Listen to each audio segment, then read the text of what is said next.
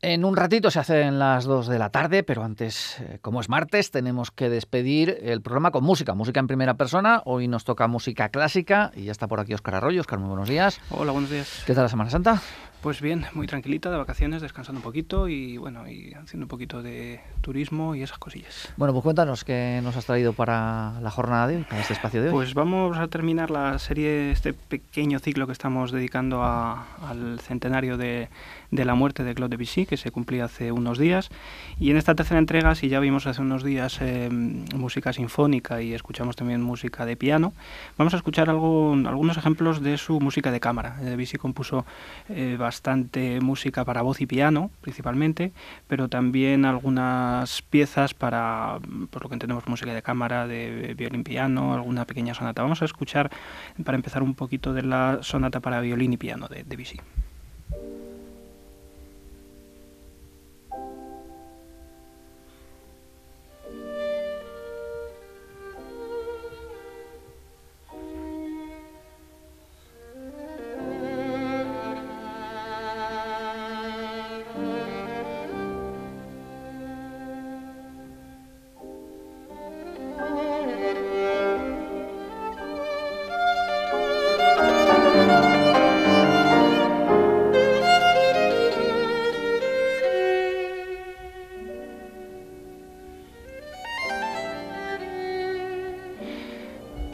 Música que recoge una vez más esa, esa estética de, de esos elementos de, que hablábamos estos días atrás, elementos eh, pintorescos, de escalas eh, de modelos eh, poco habituales ¿no? para, para, la época en la que él lo escribió.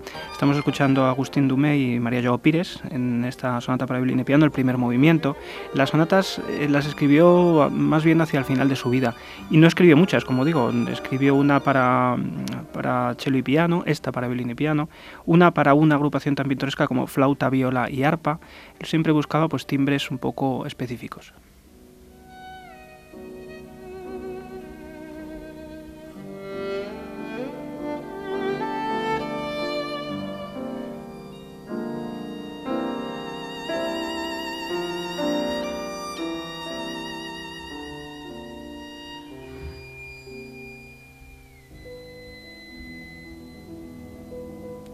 Ahí, ¿no?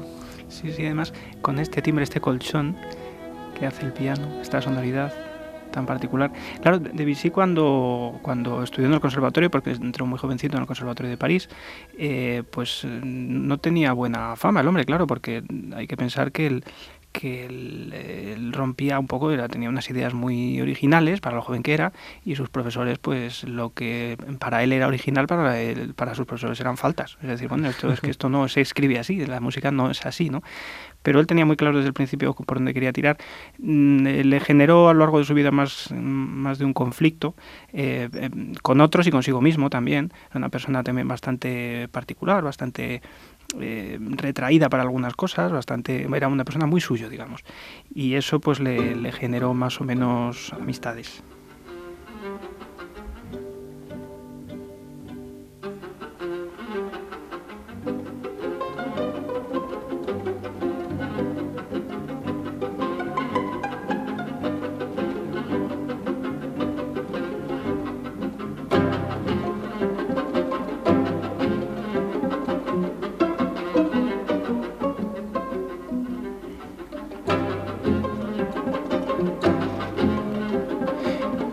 Este es el segundo movimiento del, del cuarteto, un cuarteto de cuerda que escribió, el cuarteto en, sol menor. Eh, quizá la primera obra en la que él empezó a desarrollar esos elementos que decimos, esos elementos particulares que le harían diferencial de lo que se estaba componiendo hasta el momento. Eh, esta es una obra, al contrario de las otras sonatas, un poco más de juventud. Estamos escuchando la versión del, del cuarteto Melos, de este, de este escrecho que empieza con esos pizzicatos, de alguna manera también de ambiente un poco incluso español. Eso iba a decir yo, que me recuerda a esos ambientes españoles. Sí, sí, escucharemos algún ejemplo más porque la influencia de, de Rusia, de España o de Oriente a él le atrajo muchísimo por todos esos temas exóticos. ¿no?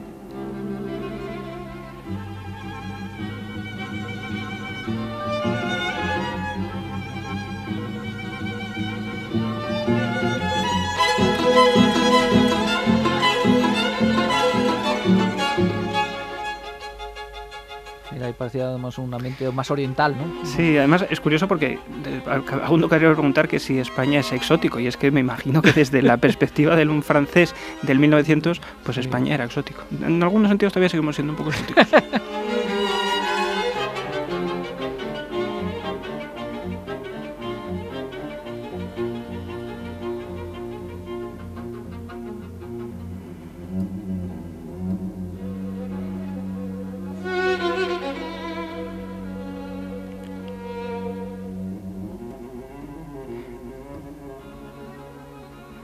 es una orquestación muy particular y muy, muy especial, esos timbres, esos ambientes que él crea con los instrumentos. Vamos a escuchar ahora algunos ejemplos de que decía antes de música vocal. Eh, Debussy conocía muy bien la voz humana y de hecho no solo la voz sino la, la, dicción. Era una persona que tuvo mucho contacto con los poetas y los dramaturgos y los artistas de la época y, y todos los textos de todos sus amigos y de la gente con la que se, se codeaba en París eh, los utilizaba para, para hacer obras tan maravillosas como lo que vamos a escuchar, la única, un ejemplo de la única ópera que compuso, Peleas en Mélisande. Vamos a escuchar un fragmento de la escena primera del tercer acto. Además, una, una versión fantástica dirigida por Claudio Abado y la Sinfónica de Viena.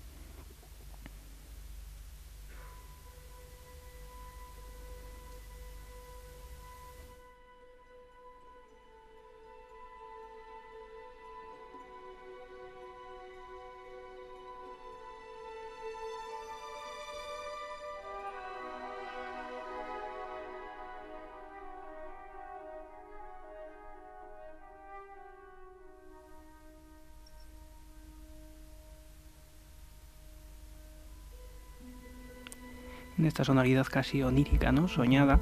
Toda la pelea sin tiene este ambiente, esta, esta sonoridad en la que prácticamente los instrumentos de metal nunca suenan solos, siempre suenan arropados por la cuerda y sobre todo utiliza elementos como, pues como las arpas, como los instrumentos de, de cuerda, incluso con los pizzicatos, una sonoridad muy, muy tenue. Vamos a escuchar ahora a, a Christa Ludwig cantando.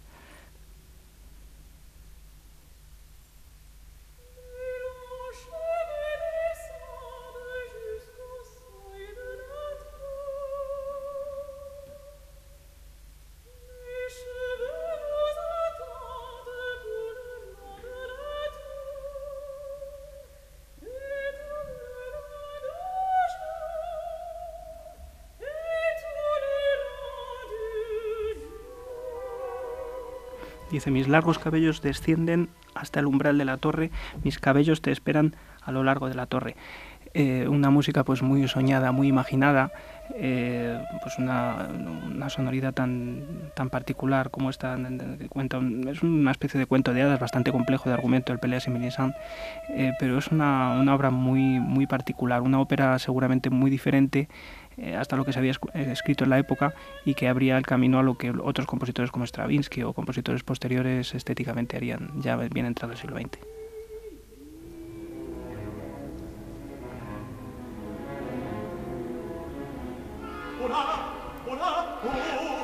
Vamos a escuchar la siguiente pieza que les va a sonar y aquí tenemos una sorpresa en esta grabación que vamos a escuchar.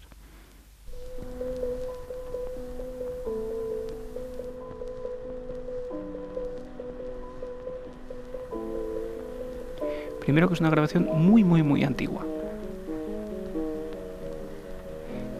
Segundo, como estamos escuchando, es la misma pieza arreglada para piano y voz.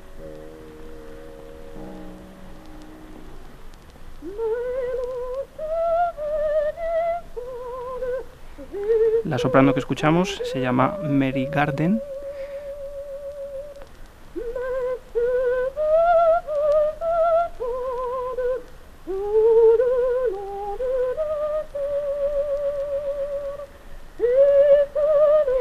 grabado en el 1904, nada menos. 1904. vida todavía. Y el pianista es Claude Debussy. Es ah. una de las tres grabaciones que existen, entre las cuatro grabaciones que existen, tocando el piano. Este es Debussy.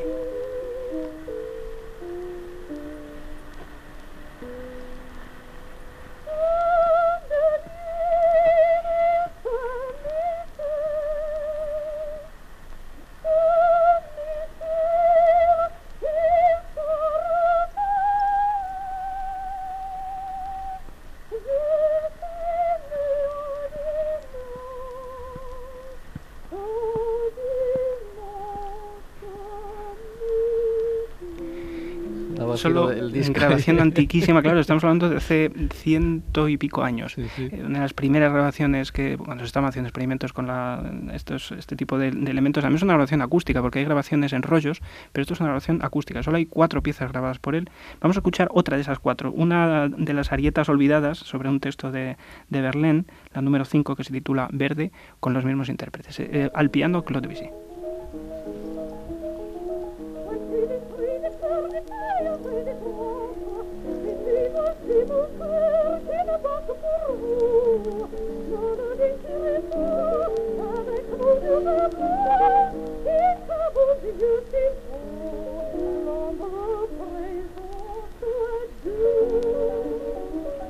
Claro, hay que pensar que estamos escuchando una grabación en la época en la que se compuso, es decir, en esta en, la época en la que eso se estaba grabando era la música contemporánea, digamos. Eso era la música contemporánea. Ahora por música contemporánea entenderíamos otra cosa Sí, más extraña, aún más extravagante quizás en algunos momentos, pero esta era la música que se componía en ese momento en el que eso se estaba grabando.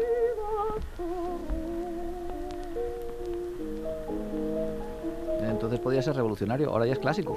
Ahora es clásico, sí, la sonoridad, aunque es particular, aparte del ruidito del disco y demás, pero esa sonoridad eh, ya no resulta familiar. Eh, hemos visto muchas películas, hemos visto mucho, ha pasado mucho, ha llovido mucho, y No. quien más, quien menos. No nos chirría al oído, como seguramente le sucedería.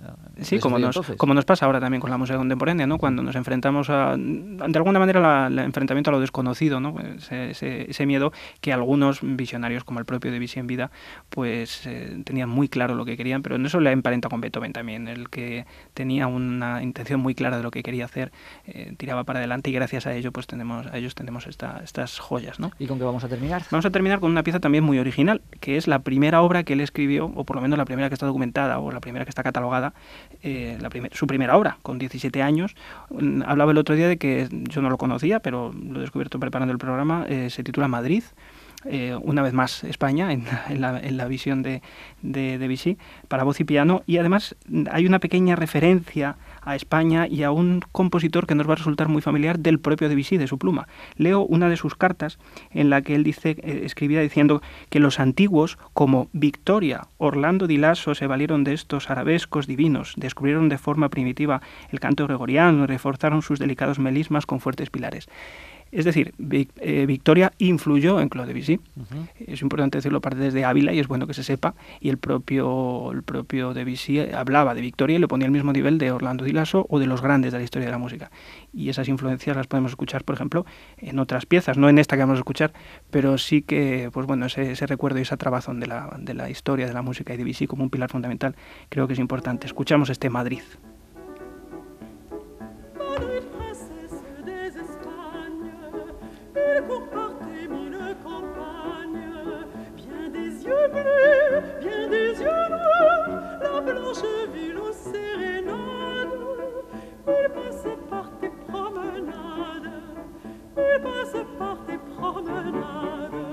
francés? Una obra de juventud en francés, un poco eh, pues en la tradición de música de salón, pues romántica. En ese momento todavía Debussy no creaba su estilo, pero para un chaval de 17 años, pues eh, ya tenía su, su pequeña gracia, ¿no? Pues con Madrid, desde Ávila y con un compositor francés nos despedimos. Así es. Oscar, muchas gracias, hasta la próxima. Hasta luego. Y al resto de oyentes, mañana nos vemos de nuevo. Hasta mañana.